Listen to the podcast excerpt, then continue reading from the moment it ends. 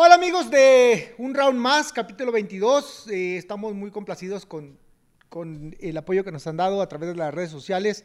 Muchas gracias. Y hemos tenido ya eh, algunos boxeadores que nos han hecho el favor de acompañarnos en, en, varias pláticas. Hoy va a ser diferente. Hoy vamos a tener a un promotor. Eh, se autonombra el mejor promotor de Latinoamérica Mucha gente lo conoce, se llama Fernando Beltrán. Eh, tuve el gusto de trabajar con él bastante tiempo. Y, Fernando. A tus órdenes, Eric. Qué gusto saludarte y muchas felicidades por un round más. Creo que una plataforma que la gente está, ha estado esperando mucho tiempo y que le dan, le dan a la gente lo que realmente quiere ver, lo que hay detrás de todo el boxeo, detrás de las cámaras, detrás de, del cuadrilátero y eso es muy padre y las anécdotas que, que han sucedido entre una y otra pelea de las que la gente las tiene muy mucho en sus memorias. ¿Estás listo? Estoy listo. A darle.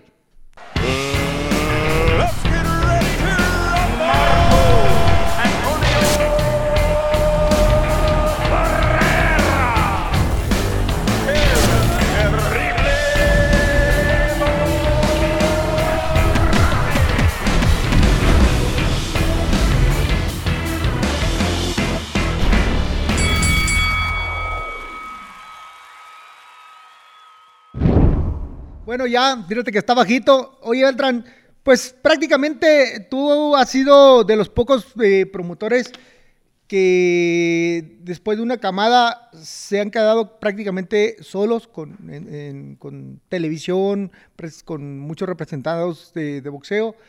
Platícame eh, desde el inicio, vamos, vamos empezando, recreando cómo empezaste, cómo se te dio esto de meterte al boxeo, tu, tu profesión, bueno, yo te puedo, yo te puedo contar todo, pues, tú eres, muy, tú eres parte muy importante de, lo que hemos logrado dentro del boxeo, pero te puedo, puedo empezar platicándote cuál fue la inquietud por la cual me, comencé a desarrollar en este deporte como, como promotor o como representante. E inicialmente yo, estando en la universidad, trabajaba en la empresa familiar que, que dirige mi hermano y que es de mi hermano. Y ahí trabajaba, estaba en compras y la verdad, había un mecánico de las camionetas de la empresa, eh, Juan Manuel el Pistón García, que, que, que, es la historia de muchos mexicanos, que realmente platicaba yo con él mucho y me dijo que él era boxeador, pero no había debutado, que era boxeador amateur. Y le dije, oye, ¿por qué no has debutado? No, pues es que tenía creo que 17 años el muchacho ya estaba en la mecánica, ahí en las camionetas de la empresa.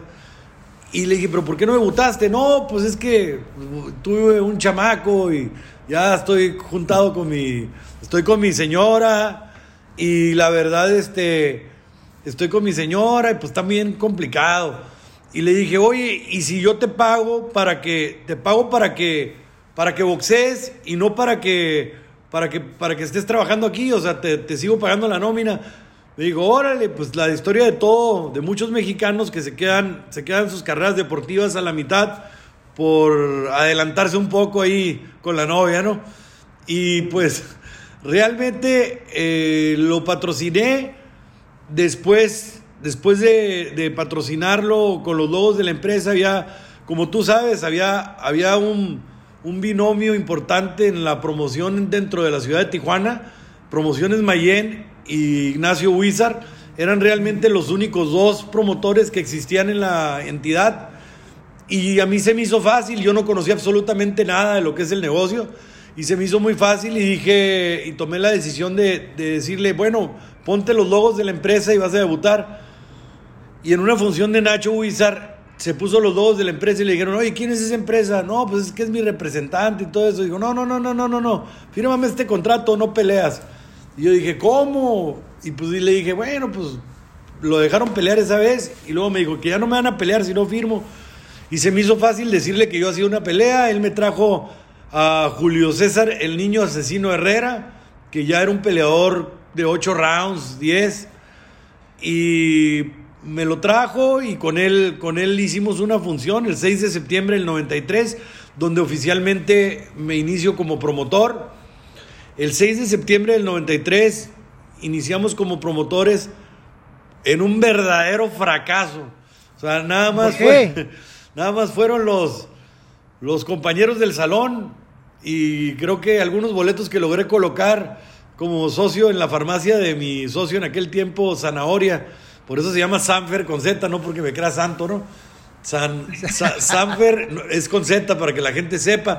Pues, pues, se escucha medio mamón de que Sanfer, ¿no? San Fernando, pues, no, ni al caso. Es Zanahoria, un amigo que pelirrojo, con el que empecé la, incursión en el, en el boxeo. Pues, pero, pero, pero, pero, Beltrán, ¿cómo se llama el Zanahoria? Armando Leiva. Armando Leiva, el Sana, eh, de Farmacias del Sol. Entonces, por eso era Zanahoria y Fernando, Z-A-N-F-R. Y ahí empezamos y estuvo bien chistoso porque pues el Sana tenía su economía resuelta, eh, muy, muy resuelta. Y pues yo la verdad vengo de la cultura del trabajo y con los pocos boletos que vendimos pues tuve que casi vender el carro que traía porque quedamos muy embarcados en la función y la poca taquilla le pregunto al Sana, oye, ¿y lo que quedó pues para pagarle a los muchachos y eso? Me dice, pues aquí está, estábamos en el, el no que no, o como que no, en una cantina. Y dice, pues vea, a todos los que invité, me dijo, no chingues, sale caro esto. Y pues ya nos, nos gastamos la taquilla en una, en una buena borrachera. Y, y, este, y nos quedamos con el compromiso de pagarle a todos los peleadores. Fue el bombardero Félix el que peleó con Julio César Herrera del gran Cheto Torres, que me, me pagué la novatada con él. Entonces, este. ¿Por qué? ¿Cuánto te cobró, güey? ¿Qué? No, pues ya lo conoces, al buen Cheto, yo lo quiero mucho, pero. No, pero dime cuánto te cobró en aquella época. O sea, era mucho para la, para lo, para, la pelea. Con decirte que en la segunda función hice el jarocho. ¿Te acuerdas del jarocho? El peso super, el, welter. Sí, Jarocho González. Jarocho González, lo hice campeón de la Nabo sin pelear. Nomás lo subí, le entregué un cinturón gracias al Cheto con John Montaño. te costó eso? O sea, no peleó. ¿Te costó dinero? No peleó y lo hicieron campeón. Y me hicieron comprar el cinturón. Y nomás lo subieron en. Subió en jeans el güey. Y le pusieron el cinturón. Nunca había visto eso en mi vida. Pero es que fue campeón de la nabo sin pelear. En mi segunda pelea. Entonces, la verdad, fui muy aferrado. Y perdimos, perdimos dinero, perdimos todo. Y en la segunda función pusimos a. a Sana y yo. Pusimos a, al niño asesino Herrera en el palenque contra José Manjarres. John Mangli, yo, yo me acuerdo de esa pelea, fíjate. yo me acuerdo que lo anunciaron como John Mangli. No da pena hacer la conferencia de prensa y parecer. Pero el Sana, el Sana me dice, oye, se escucha muy feo José Manjarres. Hay que ponerle un nombre italiano. Entonces le cambiamos de nombre y le pusimos John Mangli. Entonces, este, Juan Manuel Martínez, un, un, comentarista legendario de aquí de la ciudad. Sí, yo Mangli le digo, le digo hey, hello, hello, hello, Joe. Y, y, le, y, le, comenzó a hablar en inglés. Y le dijo, yo, where are you from? Y el otro, este cabrón, soy de Mexicali. ¿Por qué me hablas en Soy de Mexicali y no hablo inglés. No, y de Mexicali. Y de, y de ahí, pues, medio salimos, hubo gente Tú estuviste en la función, yo estaba contigo, le estaban pegando al niño asesino Herrera. Y siempre nos llamabas mucho la atención, tú como peleador, un tú llegabas al gimnasio con tu papá, muchas veces con el gato, con el, el gato Aldana. Aldana, y veíamos que, que hacías cosas diferentes en el gimnasio. Y pues la verdad, nosotros seguíamos sin conocer el deporte, sin conocer la industria y sin conocer absolutamente nada de lo que es el boxeo. Dame, dame un segundo, Beltrán, dame un segundo. Te voy a platicar ahí cuando, cuando a veces iba con el gato Aldana, ahí al gimnasio ahí de, Pedro Morán, en, el auditorio, en el gimnasio del auditorio, llegábamos el gato Aldana y yo, y entonces me, tú te le acercabas al gato, le decías que si boxeaba con, con, el niño asesino, y me decía el gato, mijo, eh, me dice el pinche, ¿cómo te decía a ti, Beltrán? Promociones Candil. Me decía, me decía, eh, me dice el Candil, me decía, dice el Candil que si, que si boxeas un poquillo con su maletón. ¿Sí? ¿Cómo ves tú? Yo digo que te, te lo chingas ahorita. Dale una pasada. Ahí, ya ves que estaba chiquito en comparación de mí, que estaba un poquito más altito, pero yo estaba flaquito. Eras gallo, super gallo tú, y él era super... Super gallo. Y él era pues ya un peso ligerito, ¿no? Si no más recuerdo, super pluma ligero. Y entonces eh, boxeábamos y le daba un pasón y me decía, mantén la distancia, mantén la distancia, golpéalo, golpéalo. Ahí, ahí, ahí es, muy pendejo, dale, dale. y yo pues trabajaba, hacía mi trabajillo. Pero ahí, ahí fue donde, donde te conocimos. Pero bueno, de, cuéntame, cuéntame. Posteriormente, eh, Julio César eh, con su hermano Héctor me dicen, ¿sabes qué? Pues vamos a, incursionar en Estados Unidos también. Y pues fuimos a, al otro lado ya como aficionados, creo no sé si con Don King o con algo, con una de esas funciones participa, participó él en ESPN, peleó, ganó y todo eso. Y pues prácticamente prácticamente él este, pues ya estaba viendo su carrera más hacia el norte del país. Y pues yo estaba un poco desilusionado del boxeo. Y porque pues dije, oye, pues le estoy echando ganas y todo, pues ya casi prácticamente se va a ir. Y en ese momento, un día mi suegro me dice, leía uno de los periódicos que en ese tiempo no era el popular, ¿no? el sol, el sol, el sol de Tijuana. El sol de Tijuana. Y el sol en baja. El sol en baja. Y me dice... ¿El sol o el baja, güey? Uno de esos dos. Y me dice... Sí, sí me dice, oye, ¿y cuándo vas a hacer box? No, ya me quiero salir de esta chingadera. Entonces me dice, me dice, ¿sabes qué? ¿Por qué no le hablas a este muchacho? Y sale tu foto. Y le digo, oye, fíjate que su papá me habló, pero ya no le he hablado, aquí tengo su teléfono. 86, 85, 77, 85, si no me acuerdo, si no mal No, 85, 4809. Entonces, este, 4809. Entonces me dijo, y me dijo, háblale, y le marqué, le marqué a Olivaritos y él estaba cerrando la cortina. Fue pura suerte que lo agarré porque ustedes tenían el negocio de... En aquel tiempo eran teléfonos convencionales, era de teléfono. sí, sí, no, no de celular. no celular. Y le marqué y tuve la suerte que ya estaba cerrando él, ustedes tenían el negocio de refrigeración. Y, y me contestó y le dije, oye, si nos vemos para un café y eso. Entonces, en aquel tiempo eras bien humilde, no sé qué chingados te pasó, pero eras bien humilde. ¿Qué pasó, Vinci Beltrán? ¿Cómo que era? Sigo siendo, cabrón. Me acuerdo que llegamos al Café Amor y me dijo el Ibaritos, ¿te echas una cerveza? Pues le dije, pues va. Nos echamos una cheve, platicamos. Me dijo, oye, pues yo voy a hacer una función con los managers. Y le dije, oye, ¿por qué si yo voy a hacer una de Pee Parker con el niño asesino Herrera, ¿por qué no lo metemos ahí? No, no me gusta mucho la idea quisiera que nos apoyaras a los managers. Y mira, y si te gusta ahí como trabajamos, podemos hacer cosas juntos y, así seguir, ¿no? Y le dije, no, no, no, dame chance, déjame hacer esta y luego vemos. Y me dice, órale pues. Pero aparte yo me quiero ir, le dije, ya va a ser prácticamente la última. Entonces peleaste tú con Idelfonso Bernal y me acuerdo que, fuiste en la semifinal y la verdad, pues me inyectaste mucho el boxeo y se me hizo muy fregón tu estilo, tu manera de subir al ring. Todo, todo, todo. lo que, pues ahí todavía no subía nada, nomás subía, güey. Pues sí, güey, pero pues te iba a ver entrenar. Tenías, tenías, tenías personalidad. Y este, y muy diferente. Se veía que eras un peleador especial. Y, el, y, con el, y con Olivaritos comencé a hablar y hablar, hablar, hablar, hablar así durante el proceso de la promoción. Y seguíamos platicando, me invitó a un entrenamiento, fui a verte entrenar, luego me invitó a otro, luego fui al auditorio a verte, entrenar también, entrenabas con los peleadores de Pedro Morán, de Don Pedro. Y este y pues me gustaba mucho ya estar yendo a los gimnasios, cosa que no hacía antes. Y así, así empezó mi carrera y pues creo que empecé por la puerta grande porque empecé con el gran Eric Morales. O sea, todo el mundo quisiera tener la suerte. Todo el mundo quisiera tener la suerte de empezar con un gran peleador, para mí el mejor que ha dado México, como, como lo es Eric Morales. Y, este, y pues la verdad tuve esa gran suerte y ahí paralelamente crecimos, tú como peleador y yo ya como promotor. Y así, así, así, fue. Ah, me, me decías que te platicara mis inicios, así fueron mis inicios. Y este, y pues la verdad, empeñando, empeñando todo, pero pues ahí andamos.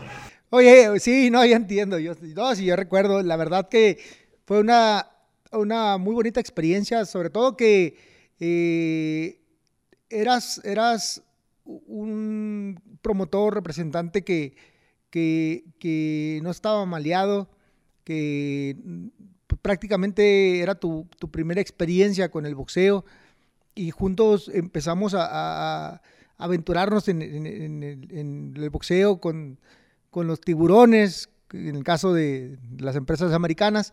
Y, pero platícale a la gente cuál fue tu primera relación con, Top Rank. oh, pues la verdad me da hasta pena, porque, porque con ¿Por qué, güey? Pues digo, así empezamos todos. Ya me había pasado que, que, pues decía, pues no, pues se va a ir a Estados Unidos, no chingues, este no se lo lleva, ¿no? Entonces dije, con este sí quiero, quiero, pues quiero continuar. Entonces, este, eh, ya después me platicó, ya con la gran relación que tengo con él, muchos años después me platicó cuál fue el interés por Eric Morales. Nosotros, a ver, güey, platícame. Nosotros, es que lo que pasa es que nosotros estamos muy concentrados en tu carrera, tanto tu padre como yo. Y pues lógicamente, pues tú eras el corazón de la empresa, ¿no? Entonces, estamos tan concentrados que lo que buscábamos hacer es un ídolo, ¿no? Y le metíamos todo lo, el esfuerzo que podíamos hacer y hacíamos cosas muy diferentes, como, como el berrinche que nos hiciste cuando no te íbamos a poner a Júpiter porque pegaba muy fuerte. Y nos dijiste que te, la chingada que te ibas a retirar entonces, que si no te poníamos a Júpiter. Eh, de don Lupe, don Lupe Sánchez, ¿no? Lupe Sánchez. Lupe Sánchez. Me acuerdo que hablé con don Lupe y, y, era campeón nacional cuando los campeonatos nacionales valían. Que valían y mucho. Eh, todos los campeones nacionales en aquellos años estaban clasificados entre los primeros 10 del mundo. Eh, eran, eran, eran peleadores de verdad, peleadores que realmente estaban listos para ganar o perder dignamente con cualquier campeón del mundo en esos años. 90 y... Júpiter era el número 4 o 5 del mundo. Sí, 5 del mundo. Y en, aquellos años, y total que en Super Gallo, y fue nuestra primera vez que que a todo el mundo le dijimos que te fuiste al Otomí, pero pues no alcanzó para el Otomí, te dejamos en Temuaya. Hasta ahí, se, como el caballo blanco, llegamos con los hocico sangrando. No, no, no, ni siquiera. Estábamos en la casa de... De, de Magallo Lozada. Don Magallo Lozada, Magallo Lozada, la casa de Magallo Yucateco, Lozada. don Magallo Lozada. un saludo. Sí, claro. Eh, don Magallo, eh, sí, porque pues no nos alcanzaba para... Ni para tenerte en una en cabañas, ni mucho menos para tenerte en hotel. Entonces, este, te mandamos a la altura, pero a como Dios nos dio a entender. Y fue muy, fue muy bonito porque cuando vas contra Júpiter, que por fin nos convences, primero me colgaste por primera vez el teléfono. Y dije, ah, cabrón, este chamaco le hacen falta unos cintarazos. y, este, y, y, cómo, y me colgaste. ¿Eres reverente? ¿Eres reverente o qué? no, pues me colgaste, me dijiste, bueno, pues ahí se ven. A ti y a tu jefe y a mí nos mandaste a la fregada. Y, ya platicamos Olivaritos y yo, dice, pues ok, pues vamos a, búscalo pues. Y hablamos de ahí de la refrigeración. Olivaritos, me, Olivaritos me consiguió el teléfono con el tiburón Rojas.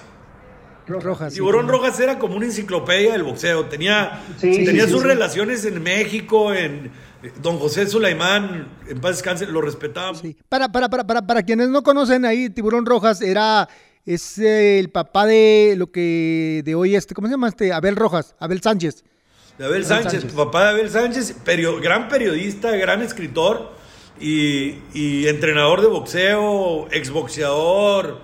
Era, tuvo, era multifacético, tuvo muchas experiencias. Multifacético. Y este, y el tiburón se nos acercó, nosotros teníamos Habíamos contratado al señor Topete para que nos ayudara. Raúl Topete, sí, como no, de Guadalajara. Ah, nos ayudara en tu carrera. Era un periodista que muy serio, muy, dedicado. él fue quien me puso terrible. Sí, y muy dedicado. Entonces, ahí en la pelea de Júpiter es donde cambian mucho las cosas. Porque, pues la verdad, eh, quisiera regresarme antes de Júpiter. Antes de Júpiter, pues yo yo aprovecho aquí para que públicamente pedirte una disculpa porque fuiste mi pinche experimento, o sea, mi conejillo de indias porque yo no sabía nada, no te cuidaba para nada. A los promotores que me estén escuchando y que vayan empezando en este negocio, por favor no hagan lo que yo hice, ponerlo con el que sea, y, o sea, porque primero lo pusimos con Pepillo Valdés cuando únicamente tenía 18 años y batallamos para el peso pero muchísimo para pelear por el campeonato del mundo. batallamos, güey. Bueno, pues yo te veía batallar y pues yo me preocupaba. Fue, fue en el Gran Hotel Tijuana. Eh, hubo poca gente, pero fue una pelea que transmitimos por Multivisión, si no mal recuerdo, con don Raúl Cruz. Nos, don Raúl Cruz nos hizo el favor, me dijo, oye, ¿y si te pongo una lona y te, doy, y te ayudo con algo económico? Y dije, ay, pues yo no le entendía al negocio, a industrializar, al industrializar el boxeo. Y dije, puta, pues a toda madre, dinero encontrado. Pues va. Y ya nos, nos ayudó con algo. Trajo al Pepillo Valdés. El Pepillo había empatado, para los que no conozcan al Pepillo Valdés, Pepillo había disputado el título mundial contra el Jíbaro Pérez y fue empate y pues muchos vieron ganar al Pepillo. Era un peleador innoqueable, innoqueable, un peleador zurdo, difícil, un crucigrama de boxeador que nadie de los... De Guasave, Sinaloa. sí, de Guasave. Eh, eh, ese, ese sí puso el nombre de Guasave en alto. Y, y total que, que le ponemos al Pepillo Valdés, esa fue mi gran idea y ahí tu papá me dijo, ¿seguro que sí? Pues ese me lo ofreció Raúl Cruz en aquel tiempo porque era campeón del mundo hispano. Y lo pusimos y en ese, te dejaron como el Toluco López con los ojos hinchados, pero peleaste muy bien. Yo creo que, yo fíjate Beltrán, que yo creo que es la pelea que más me han lastimado, no sé si te recuerdes. Ah, tuvimos muchas, muchas guerras y, peleaba y sí se había lastimado, este, pues con, a lo mejor con un corte o algo, pero en esa físicamente me lastimaron mucho eh, la cara, el, cuerpo. Lo que pasa es que era un hombre con un niño, o sea, el Pepillo ya era un hombre maduro, fuerte.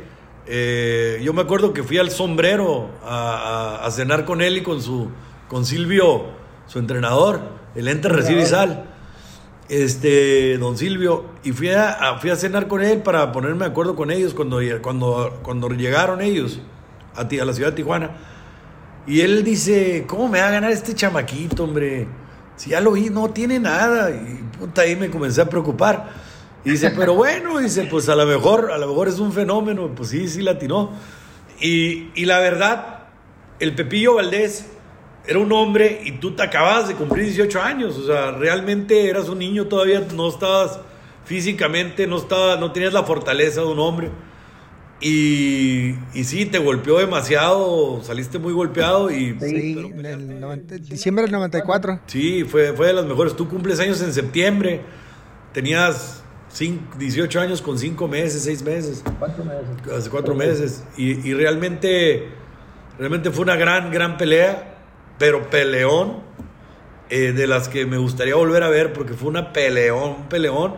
Y ganaste y el Pepillo fue en el vestidor y le aplaudimos todos porque te dijo, yo empeño mi palabra en que vas a ser campeón del mundo.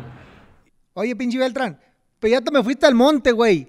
Estábamos hablando de, Júpiter. y estábamos hablando de Top Rank y te me regresaste muy cabrón. Ah, es que no te hice un preámbulo para platicarte lo de Top Rank. Ah, Cuando Júpiter, cuando, cuando ya peleamos con el Pepillo y anunciamos tu pelea contra Júpiter, toda la gente decía que tu papá y yo éramos unos asesinos y que te iban a mandar al hospital. Si lo eran, güey, si lo eran.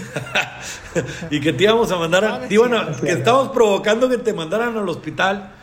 Entonces, en esa ocasión estuvo muy interesante porque fue la primera vez en mi vida que yo vi una fila donde yo era el promotor del evento. Me acuerdo que mi, mi, novia en aquel tiempo y mi suegra, en aquel tiempo, que ahora mi esposa, mi novia, que hoy es mi esposa, y mi suegra me ayudaron en la taquilla porque pues no tenía ni... Éramos, éramos santos y yo nada más. Entonces, este... Eh, no teníamos nadie y pues me ayudaron en las dos taquillas y se comenzó a hacer unas filas impresionantes de, se llenó el auditorio municipal y entonces Armando Benítez, un muchacho de, de, los Ángeles, le llamó la atención esa pelea porque fue muy sonada también en Los Ángeles por, el, por quien era Júpiter y por quien eras tú también, ¿no? Un muchacho subiendo. Y como que llamó la atención allá a la gente, a la gente de boxeo, boxeo. Y se vino Armando Benítez, periodista, y él tenía comunicación con Todd y con Bob Arum. Entonces vieron, vio que Tijuana, Tijuana y zona norte, zona norte. Y cuando de la zona norte que todo el mundo comenzó a pegarle a, al auditorio, al, piso. Entonces, estaba espantado de lo que estaba viendo.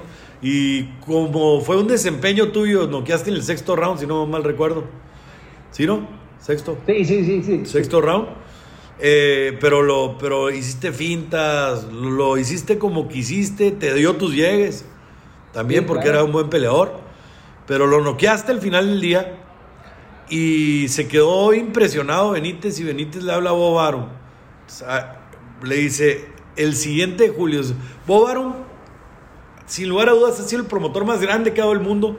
Y yo creo que en este, en el boxeo moderno, en el que estamos viviendo y nuestros hijos, nadie lo va a superar, desde mi punto de vista. Y Bob Arum, eh, mi sensei, mi mentor, un gran promotor, él lo único que no tuvo en aquellos años todavía fue un ídolo mexicano y veía que Chávez estaba en su esplendor, era 94, 95 eh, y Chávez, lo que había logrado Chávez, 136 mil y tantas gentes en el Azteca, todo eso. Entonces él quería tener un ídolo mexicano, tú eras invicto de Tijuana, fronterizo, donde empieza la patria. Y bueno, para él era algo importantísimo tener un peleador de, como ellos le dicen, Mexican National, que no fuera mexicoamericano ni, ni de raíces mexicanas, sino mexicano mexicano. Y Armando Benítez le dijo y Bob Arum me comenzó a llamar.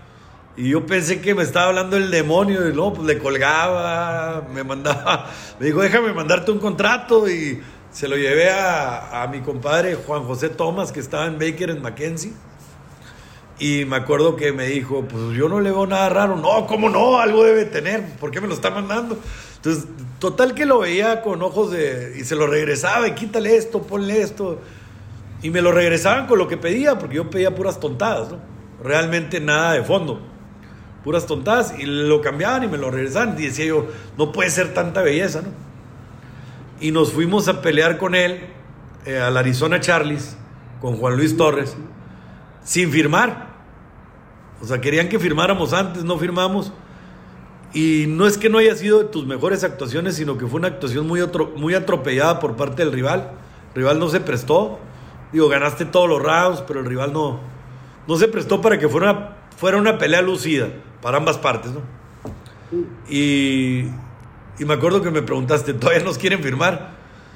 Y te dije, sí, me están hable y ya fuimos a la oficina de Bob. Estaba Bob con Todd, estaban sentados.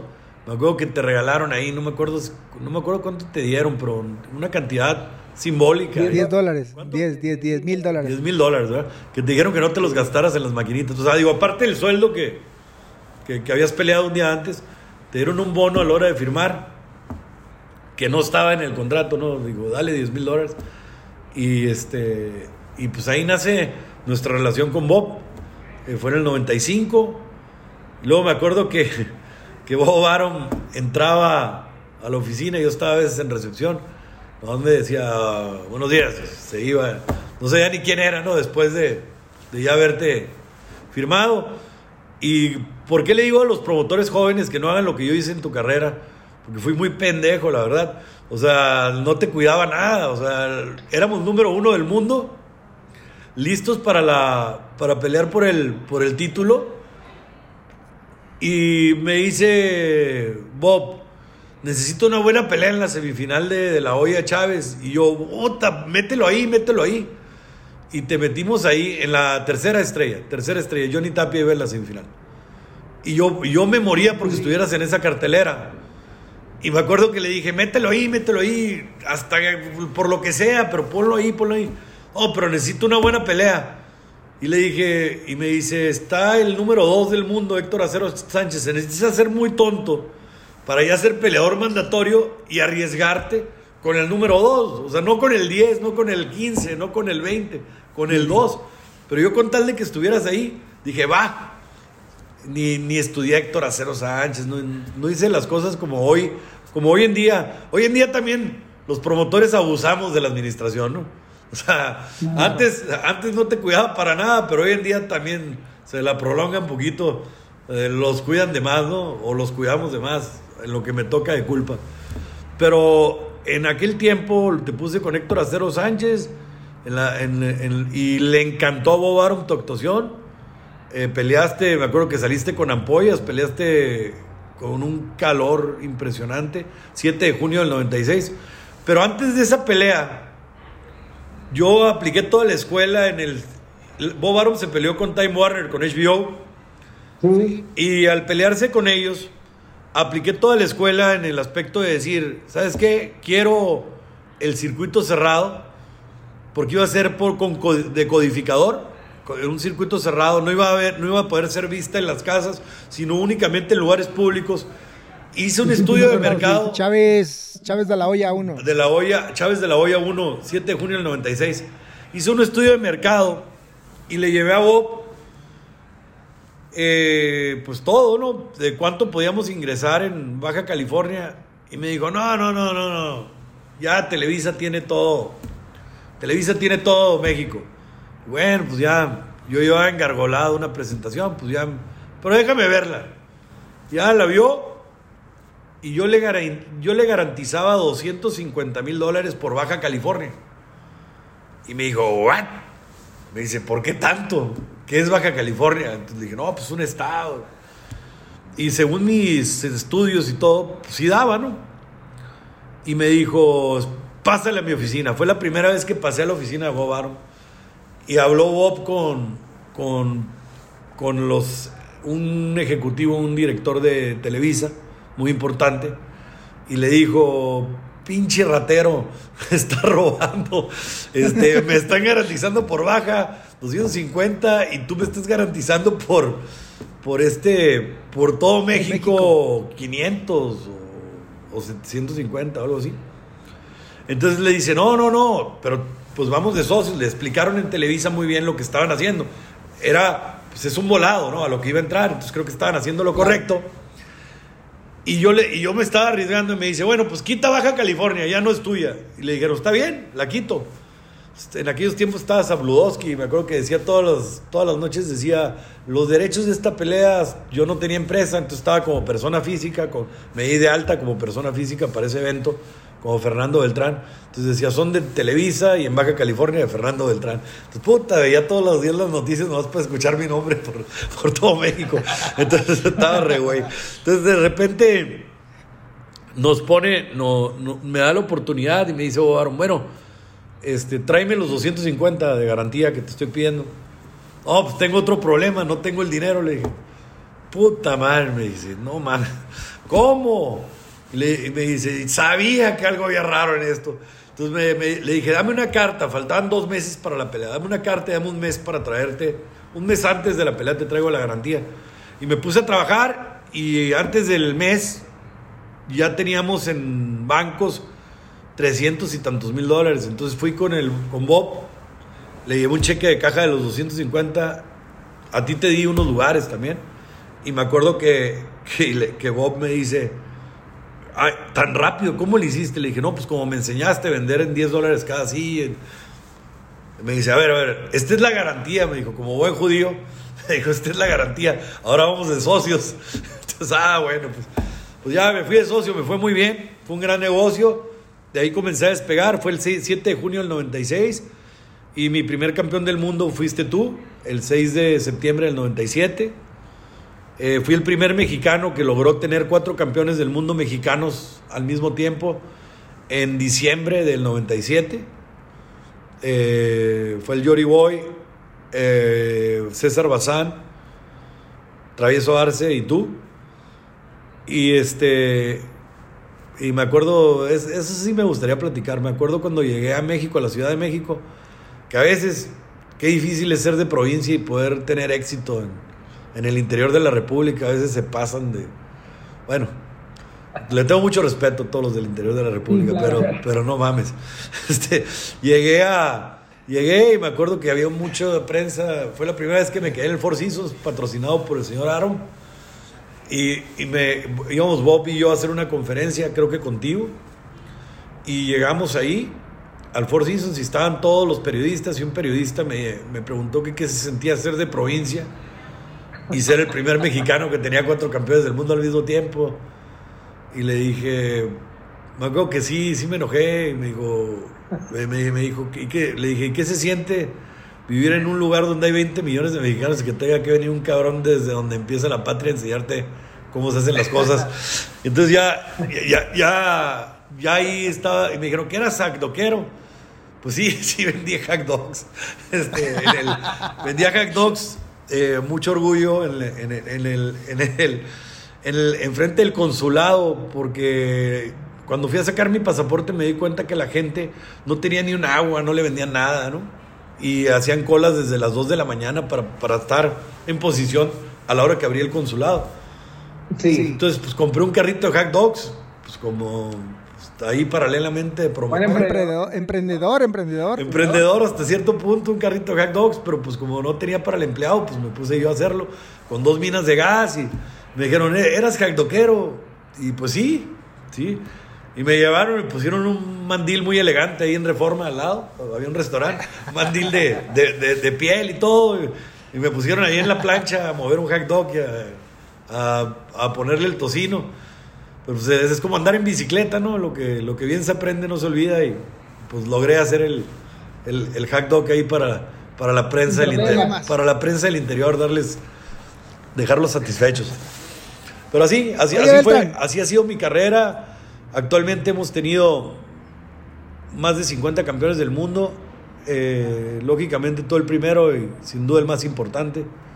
Y, pues la verdad, una carrera muy bonita, una carrera, pues como todo, ¿no? O sea, los promotores muchas veces lo satanizan y el peleador siempre piensa que el jardín de enfrente es más verde que el de su casa. sí, eso pasa siempre. Oye, Beltrán, pero espérate, güey. Ya te me fuiste mucho, mucho, mucho, muy fuerte para el monte.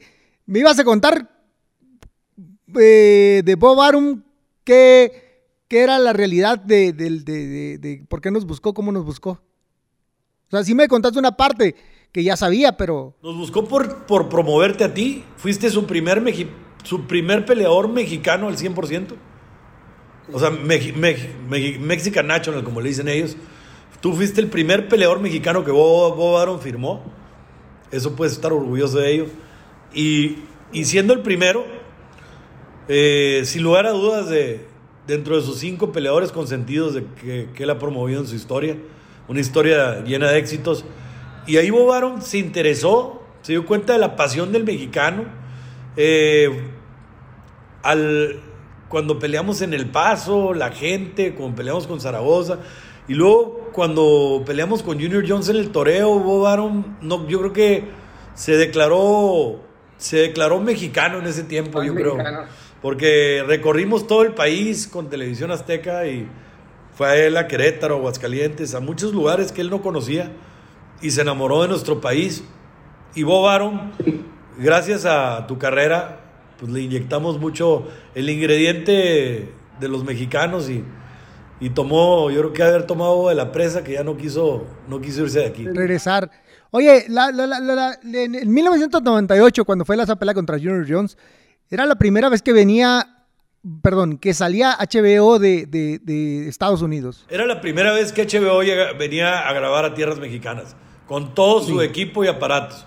Eh, hicimos una, una, importación temporal con todos sus camiones y su equipo. Pero platica la verdad, güey, no te hagas, güey. Platica la verdad. Agarraron a todos. Pues, bueno, también el pinche productor dijo que no tenía problemas, que iba a contratar a muchos mexicanos y no sacó los permisos de migración de sus empleados y a todos los metieron al bote. llegó, llegó migración y agarraron y los, se los llevaron. Este, Y pues estaba muy preocupado, muy preocupado. Los logramos sacar.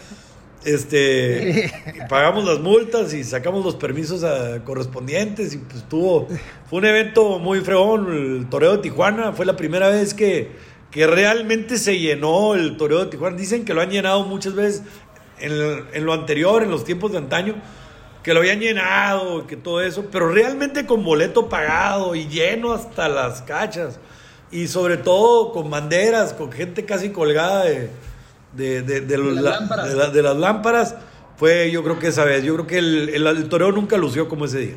En el 98. septiembre del 98. Bueno, eso, eso fue el inicio de, la, de, de promociones Sanfer, como creció, como se fue dando la relación tuya con Bobarum. y, después representaste o promoviste a muchos otros mexicanos campeones mundiales. De, platícame un poco de, nombres de quienes empezaste ya a representar ya, ya, más, ya mejor posicionado en el boxeo. Bueno, tuve la gran fortuna de tener a, a los peleadores, pues yo creo que a los más importantes que ha dado el país. Tuve la fortuna en las últimas peleas de Chávez, de Julio César Chávez González, representarlo y, promoverlo, pelear bajo mi promoción, del Maromero Páez también, el gran Maromero Páez, que, realmente es un peleador muy particular, que, le dio muchas satisfacciones a nuestro país igual. Eh, tuve la fortuna de también representar a Juan Manuel Márquez, el gran Juan Manuel Márquez, un peleadorazo, y, y a Rafa Márquez, a César Bazán, al Yori Boy Campas, al Travieso Arce, a Edgar Sosa, a Toño Aguirre, a infinidad de peleadores, a José Luis Castillo, como no. Oye, hablando de ese José Luis Castillo, antes de que sigas enumerando más, eh, platícame la aventura de la, de la, de, de tener, de representar y de llevar. Yo me acuerdo que tú me hablaste por teléfono en la noche cuando se dio la primera pelea Mayweather eh, Castillo. Eh, se, pelean en Las Vegas. Yo no estaba ahí, yo estaba en, mi casa, en tu casa, eh, acostado viendo la tele y vi la pelea y me preguntaste, ¿cómo la viste? ¿Cómo la viste? ¿Qué realmente pensaste en, en, después de la pelea sin saber la decisión de creer que estabas a punto de tener el primer mexicano que le ganaba o, hacer la primera derrota de Mayweather? Hombre, pues yo estaba seguro, estaba emocionado, subí al ring, no había manera de que yo sentía que habíamos ganado esa pelea con todo y que yo soy fan de, Floyd, de Mayweather, como aficionado soy su fan. Se me hace muy inteligente y muy, un gran peleador.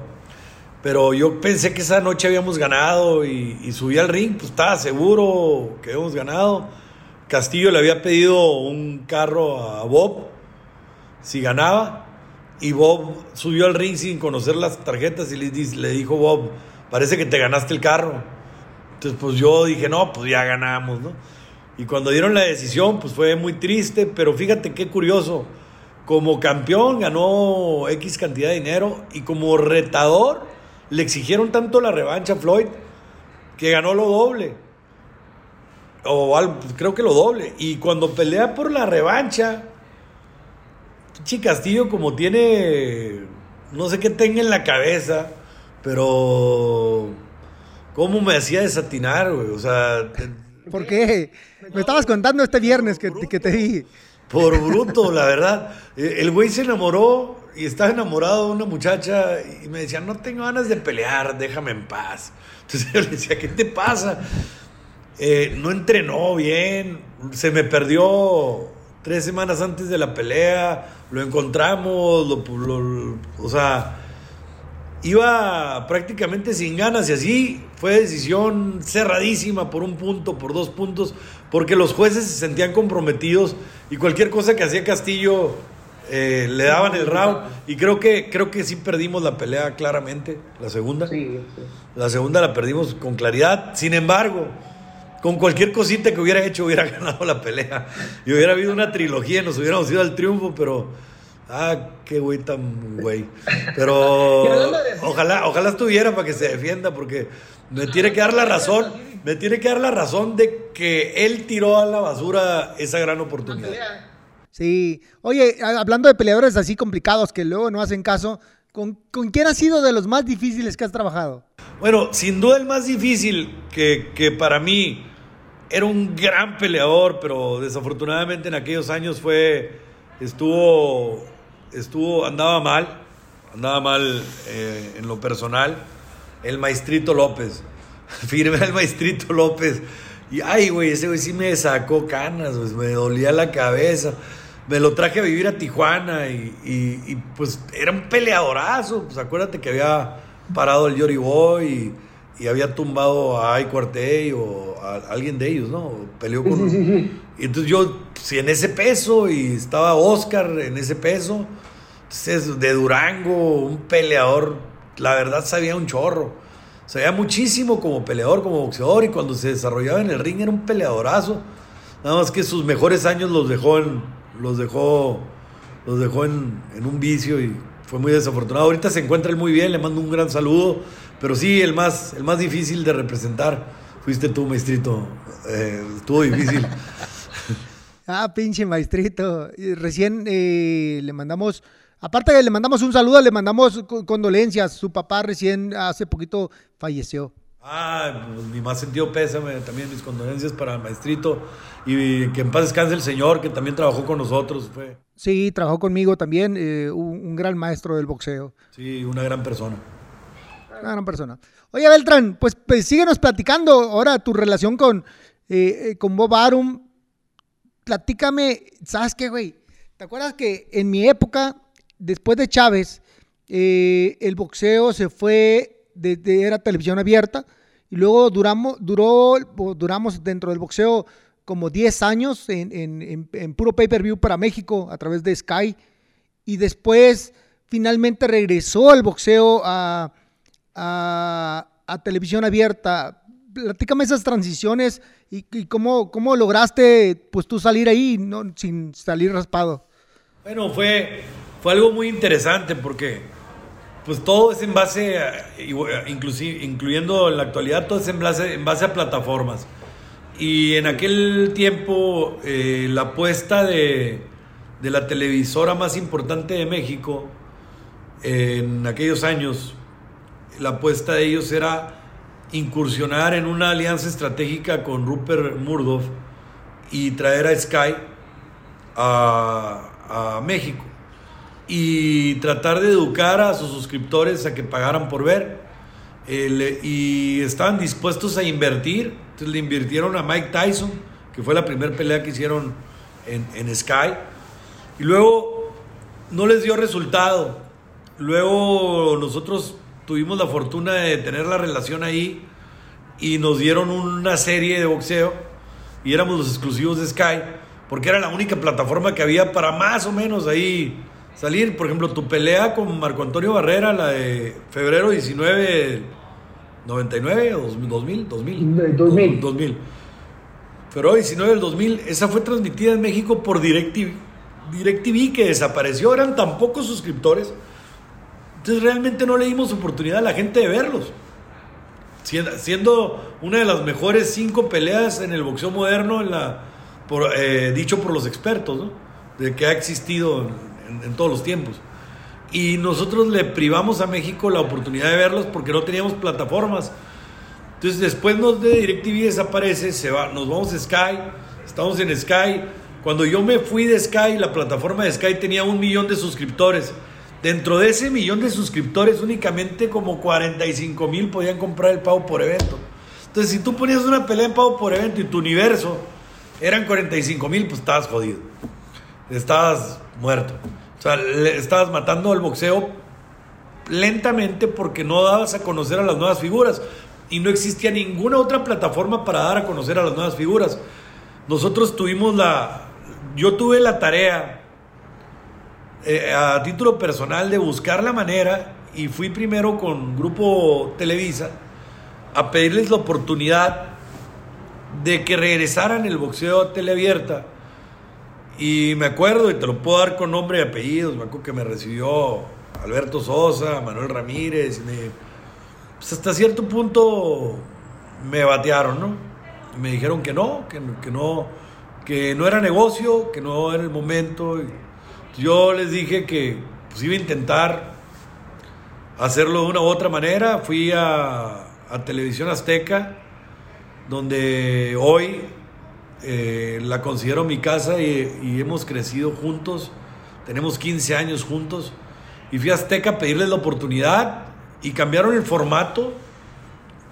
Como son Azteca, en Azteca siempre se han distinguido por ser muy creativos y, y a mí me gustaba también el tema de la creatividad y pudimos este, regresarle a México lo que siempre fue de México, que eso para mí ha sido mi mayor acierto como promotor, porque siempre cuando eres promotor dependes de una tercera persona, que es el boxeador. O sea, tú puedes ser muy chingón como promotor, puedes hacer mil cosas. Pero al final del día, lo que te hace lucir y el éxito que tienes es cuando tu peleador ya le levanta la mano, fue un gran espectáculo, fue todo. Entonces realmente el peleador es el que te hace lucir a ti.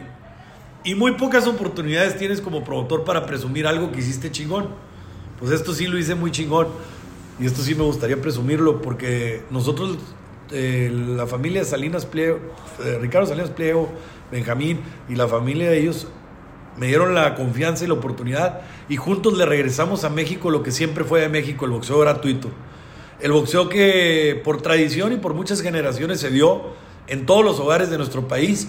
Nosotros tuvimos la oportunidad de regresarle a México lo que siempre fue de México, el boxeo gratuito, y fue por televisión azteca, y seguimos, y le agradezco ahorita a la gente que nos da la preferencia de, cambiarle con nosotros y de, y de, sintonizarnos, porque gracias a ellos seguimos, seguimos activos, hemos roto récords de audiencia, eh, le hemos ganado las mejores novelas en sus finales, hemos hecho muchas cosas. Márquez Paquiao tuvo 32.5 puntos. No lo lograron ni las finales de las novelas que me puedas mencionar. Entonces, la verdad, ahí fue cuando cambió el boxeo y fue cuando hubo la oportunidad para muchos. Después también Televisa hizo lo propio en televisión abierta. Eh, también ellos incursionaron en el boxeo. Creo que también lo hicieron bien. Eh, siguen, ya no son, no son frecuentes, no son pero de repente en peleas de Saúl han estado, de Saúl Canelo Álvarez, han estado compartiendo créditos con Azteca.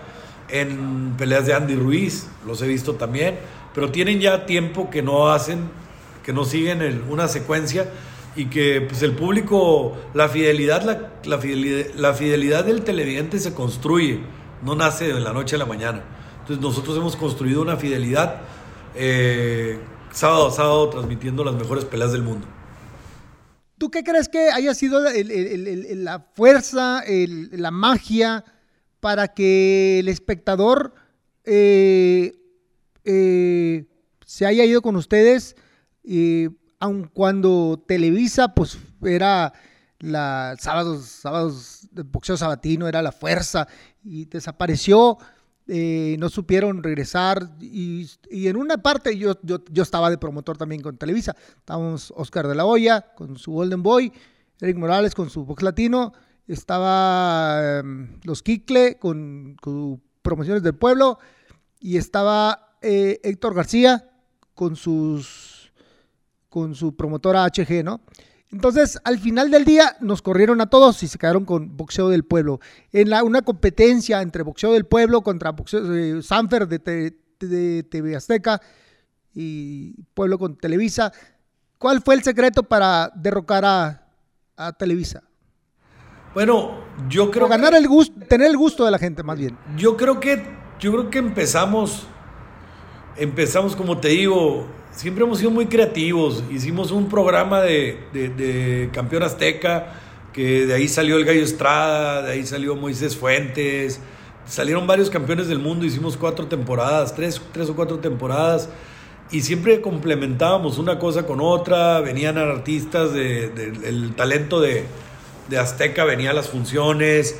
Eh, nosotros creo, con mucho respeto a mi amigo Osvaldo de Promociones del Pueblo, creo que teníamos mejor, mejor mejor contenido que, que, Promociones del Pueblo y, sus aliados. Yo siempre he tenido como aliado estratégico a Top Rank. Entonces, pues era... ¿Qué tan importante fue Top Rank en, ese crecimiento? Muy, muy importante porque fue la era de Manny Pacquiao y con Manny Pacquiao pues era muy difícil que me ganaran, ¿no? O sea, Pacquiao, a pesar de no ser mexicano, peleó con todos ustedes. Tú fuiste el primer mexicano que lo derrotó, por cierto. Este, y, y peleó con, pues, pues era el, el, gana mexicano, ¿no? el mandamás, el mandamás, el, boxeo. el mandamás era la cara del boxeo mundial y, y, aparte era, eh, es una persona muy, muy agradable, muy, muy fácil de tratar y muy sencillo. y de querer, y de quererlo ver también. y, y, y, aparte como persona lo quieres pronto, o sea, e, es una persona que se da a querer y, si le decíamos, vente a México, hay que hacer promoción, se venía, canta, y pues cantaba. Y vamos a que le, gusta el tiro, le gusta disparar eh, en los campos de tiro. Y, y, ahí este, nos hicieron el favor de invitarlo a, las policías para que practicara ahí con los policías. Y, este, y, y pues la verdad, este, muy, una, una persona muy muy, muy sencilla y, pues me tocó vivir toda la era de Pacquiao y yo creo que Top Rank pues era muy importante, que yo tengo todos los derechos de Top Rank. Y aparte pues teníamos también a muy buenos peleadores. Eh, en aquel tiempo fue una temporada donde Juan Manuel Márquez estuvo con, con, este, con Oscar, con Golden Boy, y él era transmitido enfrente. Eh, después, a pesar de que a mí me tocó hacerlo campeón del mundo conjuntamente con Top Juan Manuel por primera vez en contra del Mantecas Medina. Nos tocó eh, regresar con Juan y hacer una gran carrera y retirar, retirarnos, que se retiraba con nosotros. Una gran carrera al final de su, al final de su carrera, creo que fue lo, dio lo mejor de sí mismo como boxeador. Y, Oye, Beltrán. Sí. Sí, sí, sí, sí todo lo que estás diciendo, y, ya quería entrar en esa parte de, Juan Manuel Márquez, porque desde el, desde el lado como, como, como espectador, yo creo que uno de tus triunfos más sonados eh, y más grandes eh, para ti como representante y como promotor, eh, seguramente fue el más visto. ¿Estamos de acuerdo? y, en, y, en, ese caso fue Juan Manuel Márquez contra Manny Pacquiao. Ya se había convertido en una en, una, en un superhéroe, haberle ganado a todos, a todos nosotros en super gallo, pluma, super pluma, ligero, super ligero, welter, super welter, y pelear con eh, Juan Manuel Márquez. Esa noche todo México estaba feliz, le ganó, y tú eras el representante de, de, de, eh, Juan Manuel Márquez. Cuéntame esa parte de la historia. pues ha sido dentro de mi carrera las, de, las noches más bonitas y más importantes de mi vida. Sin lugar a dudas, está entre las primeras tres. Eh, fue algo espectacular el haberle ganado a, a, Manny Pacquiao y por knockout. Eh, y el 8, de, el 8 de diciembre de 2012 es inolvidable. Fue, la verdad, ver la arena cuando sale con el rey y que toda la arena cantando y el knockout tan, tan espectacular que le dio, pues, fue algo, algo impresionante y fue, creo que fue, fue lo que consolidó a Juan Manuel y lo que le hizo justicia ahí la revolución de toda la gran carrera que había llevado. A lo mejor había tenido muchos altibajos, pero creo que dio grandes peleas, eh, tanto con tanto estando con Golden Boy cuando, cuando estuvo con nosotros, dio grandes, grandes peleas, la de, la de Juan, este, ¿cómo se llama? Juan Díaz, un peleón. Y yo he visto varias, varias peleas importantes. tuvo buena la, de, la del Puerto Rico, perdón, la del cubano. Joel Casamayor. Joel Casamayor. Muy buena pelea. Entonces, dio grandes, grandes peleas, pero las de Pacquiao, que fueron cuatro, fueron importantísimas y la verdad se vio eh, muy bien en, en, la, en las últimas. Me tocó estar de esas cuatro en tres con él y y sinceramente fueron grandes, grandes peleas. Eh, después también el retirarse con un gran triunfo eh, reinaugurando el Fórum de Inglewood, pues la verdad, la verdad fue una carrera muy bonita y que, que le hizo mucha justicia a la revolución. Oye Beltrán, fíjate que eh, hemos, pues este programa empezó eh, Barrera y yo, y platicando de varias veces en los primeros programas, eh, hablé de Juan Manuel Márquez, y mucha de, las, de la gente siempre pregunta en las redes sociales que por qué no se hizo esa pelea y bla, bla, bla, bla. Y hay un sinnúmero de, de cosas a través de las redes sociales eh, que él ha dicho, que yo he dicho, yo aquí comenté algo del tema, y, hemos tenido diferentes circunstancias del por qué se dio o no se dio. Yo quiero que tú sinceramente, con toda honestidad, platiques, porque... Eh, la madre, güey. Desde mi punto de vista, espérame, espérame, güey, espérame, espérame, güey, espérame. espérame, sí, puedes hablar lo que tú quieras, porque es tu, tu, esa es tu verdad, ¿cierto? Cada quien tiene su verdad, cada quien vivió de una manera diferente eh, el por qué se dio o no se dio esa pelea. Y la gente quiere saber, y yo creo que es una muy buena oportunidad, y quiero que honestamente desde tu punto de vista me digas y, le expliques a la gente por qué no se dio. Me van a linchar donde me vean, güey. No se dio por mi. Pues ni modo, No se dio por. No se dio. No se dio realmente, no se dio. yo, yo, soy, yo tengo mucha culpa por, por, lo que no se haya dado la pelea. Y no se dio en, en, sus momentos porque, porque tú eras un peleador que estabas de campeón del mundo en la división donde él estaba como número uno. Y él quería la pelea contigo y tú querías la pelea con él. Yo en ese tiempo lo representaba a los dos y yo no quería que pelearan porque se me hacía una pelea muy dura para ambos. Y no quería que pelearan porque había peleas, estaba paqueado, estaba, había peleas muy interesantes para ti, que pensé que, que la de Márquez era más dura que todas las que estaban en ese momento para ti. Y don José Sulaimán, que en paz descanse, me apoyaba, me apoyó mucho en, en la lógica del boxeo. Y me decía, bueno, después, ¿cuál es la lógica del boxeo? Pues la, la, la, pelea que tenía más, por ejemplo, ibas a pelear tú a lo mejor con Paquiao y, sí. y no, o con Barrera la tercera, la tercera, era con Barrera la tercera, sí, la y tenías que pelear con Márquez. Entonces, yo entonces me decía don José, bueno, pues después que peleé con Márquez, ¿no? O sea, la, la, la, ¿por qué? Porque la pelea de Barrera estaba calientísima, era una pelea que toda la gente quería ver en ese momento, y pues la verdad, yo le explico a la gente que ni, ni tú ni Juan tienen la culpa de no haber peleado, o sea, yo nunca te vi a ti y lo digo con toda la honestidad, nunca me dijiste, oye, no me vayas a poner con este güey, nada. Es más, nunca me dijiste de ninguno. Al igual que Juan Manuel Márquez. Juan Manuel Márquez jamás dijo que no quería pelear contigo. Al contrario, él quería pelear contigo. Él quería la pelea. Él buscó la pelea. Y él y, don Ignacio Beristain fueron a la casa de don José Sulaimán a pedirle, exigirle que, que, le, que, que tenían el derecho y que querían pelear por la, esa pelea.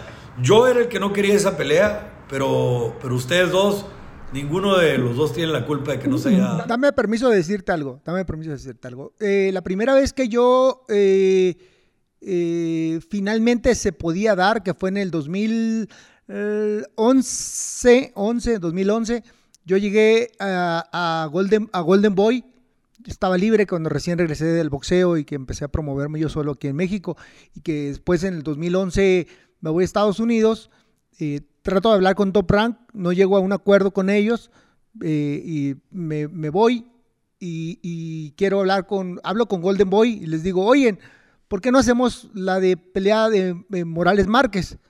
Y me dicen, ah, suena bien. Pero bueno, por alguna circunstancia no se dio, porque eh, Juan Manuel no se llegó a un acuerdo con él, no quiso llegar a un acuerdo.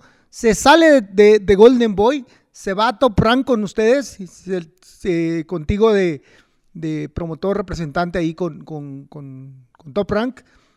Y hay una segunda oportunidad que se dé en el 2012. Este. No, me habla Todd Buff. Fue en el 3-0. 12. Seguro, no. 14. Sí, porque todavía no peleaba con. ¿Cuándo peleó con Pacquiao? 8 de diciembre del 12. Ah, ok, antes de eso, como en, en febrero, marzo, me, me, contactan para pelear como en junio. Entonces, eh, me, me, me, cita Todd the Buff en, en, Beverly Hills, ahí en un hotel. Eh, si no mal recuerdo, también se llama Beverly Hills Hotel, ahí en Los, en Los Ángeles. Nos sentamos a cenar, eh, platicamos un buen rato, tenemos un traductor, platicamos, nos jaloneamos con el, con el, con el, con el dinero llegamos a un acuerdo con, con, económico y, y al día siguiente me dijo, bueno, si nada más falta que la decisión de Márquez. Al día siguiente me habló puntualmente y me habló y me dijo, oye, no se va a poder hacer. Hoy, ya, ahí quedó, no hubo más preguntas. Eh, ¿Hay algo que tú supieras del tema? Bueno, yo creo que es lógico, eh, Juan, Juan no sabe que, que, por ejemplo, que tú sí querías pelear con él, pero lo que parecía al yo rechazar la pelea o no, o todo, pues Juan decía, pues, oye, cuando yo lo busqué, cuando yo estaba número uno, no me dio la oportunidad, sí. pues ahora ah, pues, como Gloria Trevi, ¿no? Ahora estoy arriba y tú estás, ahora estás abajo. Sí, sí. No, y eso lo entiendo, porque, eh, porque lo que, la explicación... ¿Él por qué te iba a dar la oportunidad si él estaba arriba?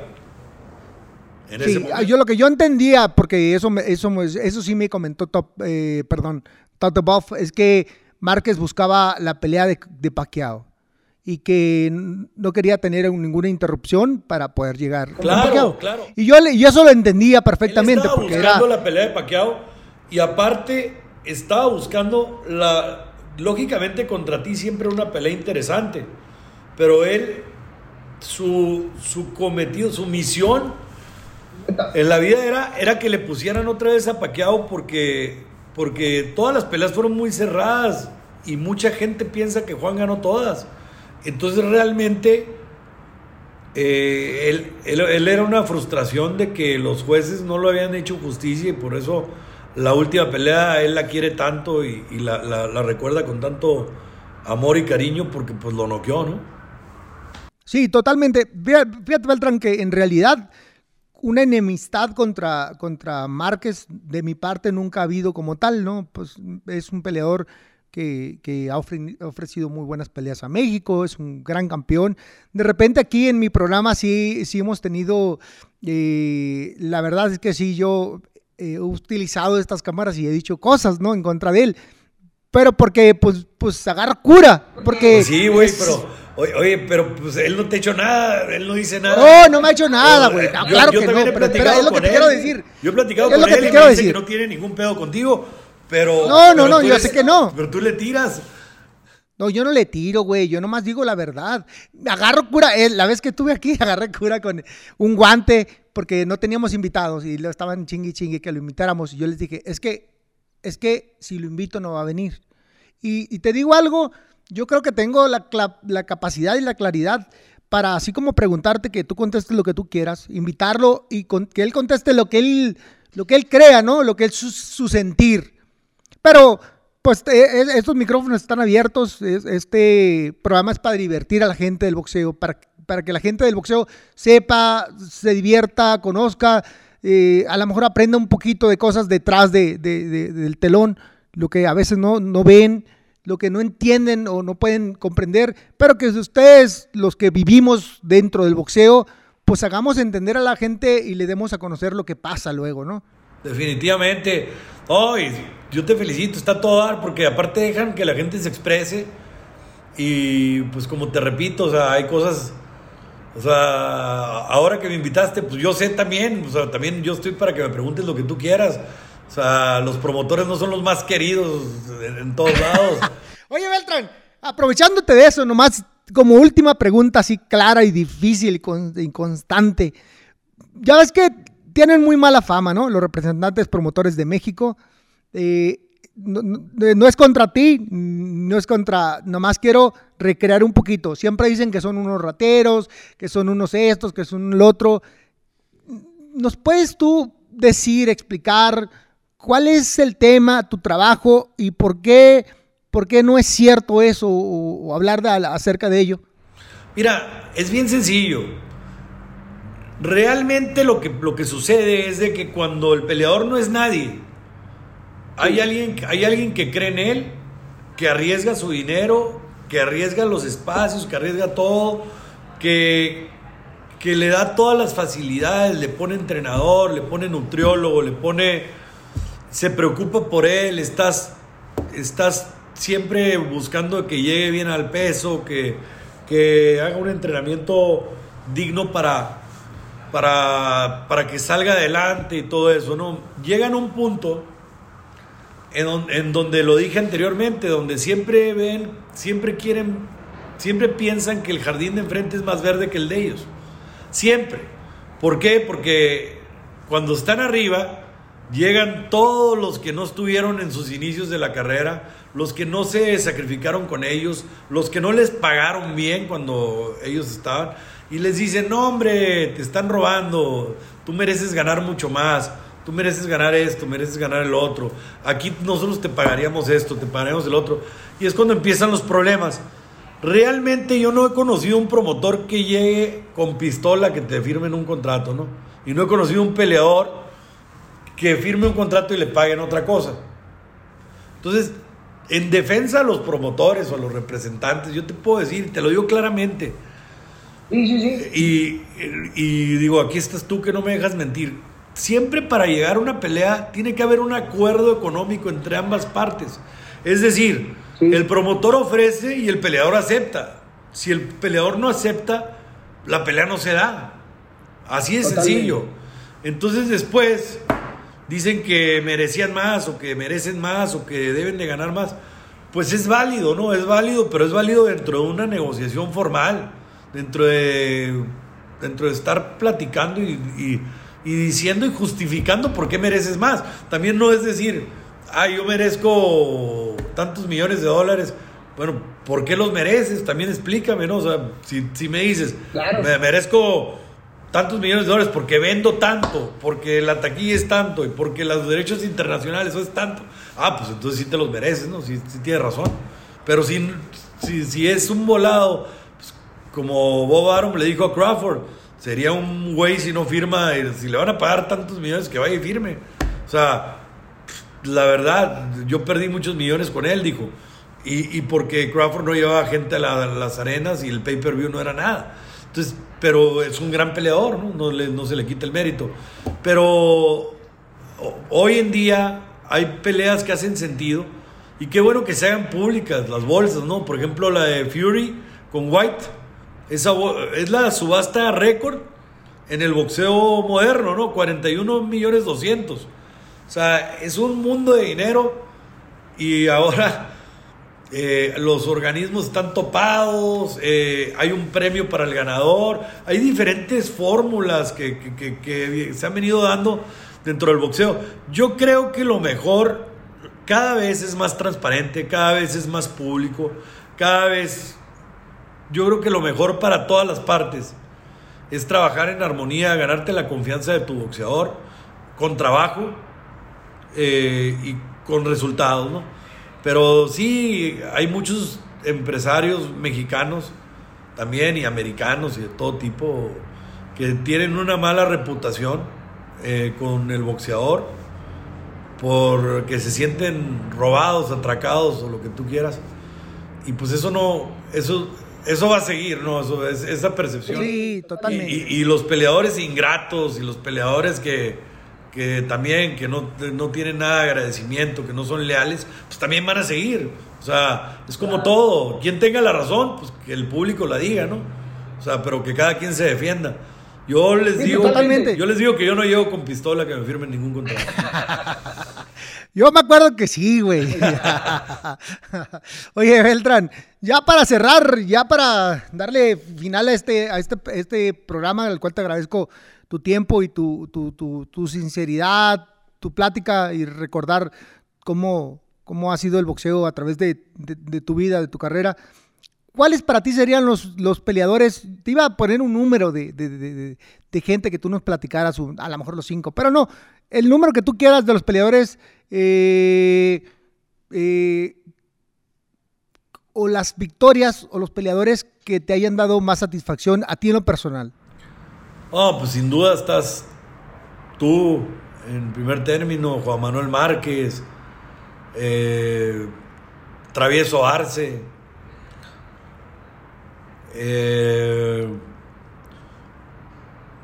mucha satisfacción, Jaime Munguía, sin duda, sin duda, Jaime Munguía. Eh, pues me estás hablando de activos también, ¿verdad? Peleadores activos y... Sí, sí, sí, activos, de lo que sea, digo, de lo que tú, tu sentir, no es lo que tú quieras. Jaime, Jaime Munguía lo pongo también en término de los primeros, fue el que me volvió a inyectar el boxeo de la manera en que lo veo hoy, como lo veía antes, con tanta ilusión. Eh, está Miguel Berchelt, su triunfo cuando ganó el título mundial. El regresar en una alianza estratégica con mi compadre Mario Abraham ha sido una, un raite muy padre, muy fregón. Miguel Berchel, el gallo Estrada, cuando ganó su título en Macao. el Cochul Montiel, cuando fue a defender. historias, Jory Boy Campas, cuando ganamos en Atlantic City en contra de mi amigo Raúl Márquez. y pues son muchas historias, todas tus peleas, cada una las sufría, las sufría y les disfrutaba, ¿no? Eran sentimientos encontrados. Y, las del travieso igual, Pelucho cuando se coronó, tener a dos campeones invictos, hermanos los dos, pues también, o sea, la verdad, he sido muy bendecido por, por la vida y por la carrera que, que he tenido eh, yo siento que, son tantos, no, César Bazán cuando ganó, o sea, no, quisiera dejar a ninguno fuera, pero, pero pues el tiempo... Sí, yo entiendo, no, pues cada, cada, con cada peleador se vive algo diferente. Rafa Márquez, clarísimo. Oye Beltrán, oye Beltrán, tu noche que nunca vas a olvidar, la más desastrosa del boxeo, como promotor. Ah, pues está empezando, no, no empezando, una vez que, una vez que peleé en el en el mutualista. No me acuerdo si, si al Yori en uno de sus regresos. Y, creo que se me cayó el gran soporte. La verdad, por poco y mato el referee los dos boxeadores. Entonces este, tuve que ir a agarrarme una soga y, subir. Todo me salió mal esa noche y luego se apagaron las luces. Y, y bueno, esa es una. En otra me ayudaste mucho a contribuir allá en el, en un, en un estadio que me pusiste las luces, allá con Chávez. También estuvo simpática. Y en, y en otra. ¿Por qué, güey? Pues porque tú pusiste las luces. Te ah, sí. Te contraté a ti para las luces con Julio César Chávez, ¿no te acuerdas? Allá en, el, en un terreno. Sí, sí, sí, que, pero eh, si platicamos un poquito de eso, no, digo, no sé si sea problema. ¿Te acuerdas, ¿te acuerdas que eh, negocié con ellos? Con el, ese, eh, negocié y luego tú me hablaste y me dijiste, oye, Eric, eh, me están hablando que, quieren este, sociedad y no sé qué, y creo que la persona no era de muy buena reputación. Sí, sí, sí. Sí, me acuerdo, y yo no quería, yo no quería ninguna sociedad, y ya me ayudaste, pero, pero fíjate que, que noches desastrosas son esas, este, em, como promotor, ¿no?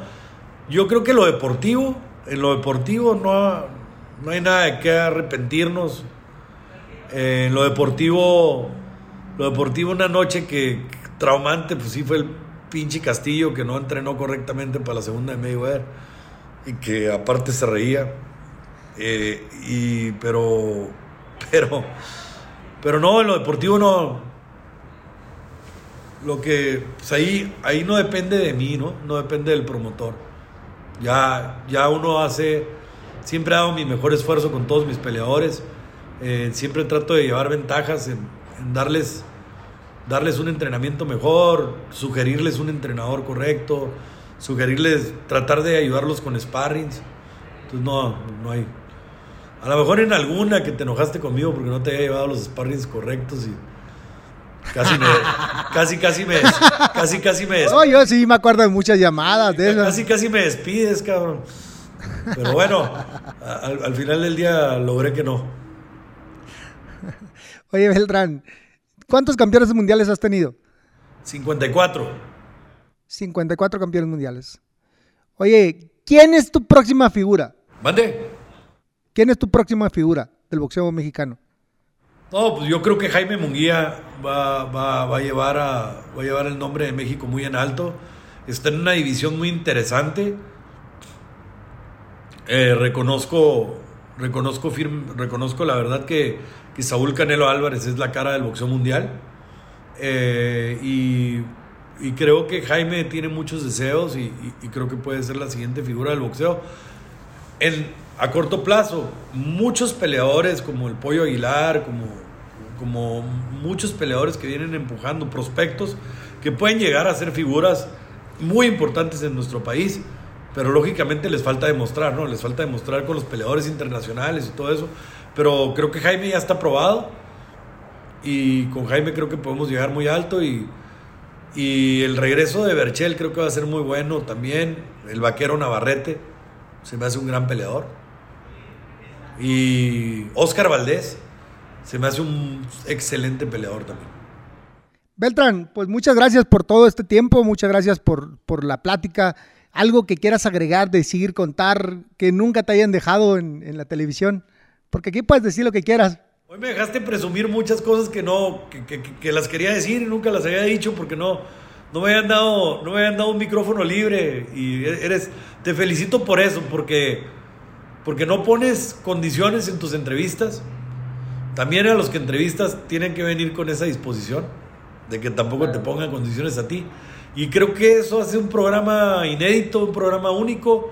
Yo felicito a un round más, a, un round más, a todos los involucrados, a todos los que están con, contigo, Eric. Te felicito a ti por, el, por lo que has crecido como, como ahora como comentarista, como figura, como entrevistador, no, no, sé cuál, cuál será. No, más que entrevistador, ¿sabes qué es? De repente sí me siento como entrevistador, pero la verdad es que son pláticas. Pero no, no, dejan de ser preguntas, güey, no, dejan de ser preguntas. Se nos fue el tiempo ya, estoy muy contento de, estar aquí. Me dijiste una hora, güey, llevamos una hora veinte, creo. Sí, no, pero muchas gracias. Muchas gracias, me la pasé a toda madre y mando felicitar a todo tu grupo, a todos los productores, a todos, porque es otra cosa que sí quisiera decir. Mucha gente nada más te ve a ti y, algunos a mí, o sea, a nosotros, a los, a los que estamos involucrados dentro del cuadro de, la tele. Sí, de lo que estamos haciendo. De lo que estamos haciendo en el cuadro de la tele, pero no se dan cuenta que hay gente atrás de nosotros, atrás de ti, sobre todo atrás de los boxeadores como productores, de fotógrafos, camarógrafos, de, todo tipo que hacen que esto suceda, hacen que realmente las cosas se vean bien y son los que realmente merecen el crédito. Ojalá algún día le pongamos cara a los nombres, ¿no? Y, claro, totalmente. y que no únicamente, ojalá en un futuro habría que luchar por eso, porque cuando salen las letras de quiénes fueron los productores que saliera su fotografía, porque pues nunca le ponen cara al nombre. Pero muchísimas Aquí nosotros de vez en cuando pasamos a la de para que, para que salude. Ah, bueno, eso sí, si, me invitas al casting también estaría feliz. No, güey, ese se llama Oscar. Oscar Robles está aquí. Entonces esos te los dejo. Oye, oye, no, muchas gracias. Muchas gracias por la invitación estoy siempre, siempre dispuesto y con mucha disposición para, Gracias, Beltrán. Para, para, alguna otra. Y ojalá lo que nos faltó, ojalá se pueda platicar en alguna otra ocasión. Sí, claro que sí, hay mucho que platicar. Uta, el boxeo es muy, muy extenso, muchas, muchas cosas que la gente quisiera saber. La realidad es que eh, te tengo que decir algo, y a la gente en general. Eh, yo no tengo que esconder nada, no tengo por qué eh, envidiarle nada a nadie. Yo creo que hablar de los triunfos de alguien más, que esto es la parte importante, como por ejemplo eh, condicionarte para decirte, oye, pero no quiero que hables de Márquez o cosas muy tontas eh, que serían de mi parte. Yo creo que aquí lo más interesante es que, que, todos hablemos con sinceridad, que la gente conozca, sepa y se dé cuenta de lo que sucede. De, de, de, cómo funciona el boxeo, porque el boxeo en, en realidad es bonito y es como una droga. Siempre este, tienes malos momentos, pero de repente, pues no lo puedes dejar, ¿sabes? De esto vives, esto, y tú lo sabes, yo he vivido el boxeo, mi padre y mis hermanos, eh, de toda la vida, siempre nos hemos dedicado a esto, y alguna parte de, mi vida me fui un ratito del boxeo y regresé otra vez, aquí estoy de nuevo, ya más de tiempo completo, y tú lo sabes. Eh, así que, pues muchas gracias, Beltrán, muchas gracias por tu sinceridad. Yo califico el boxeo como la única pasión que no se apaga. Porque yo he visto muchos, en mi vida he visto muchos divorcios, muchos noviazgos que terminan, muchos, la única pasión que no se apaga es el, es el deporte del boxeo.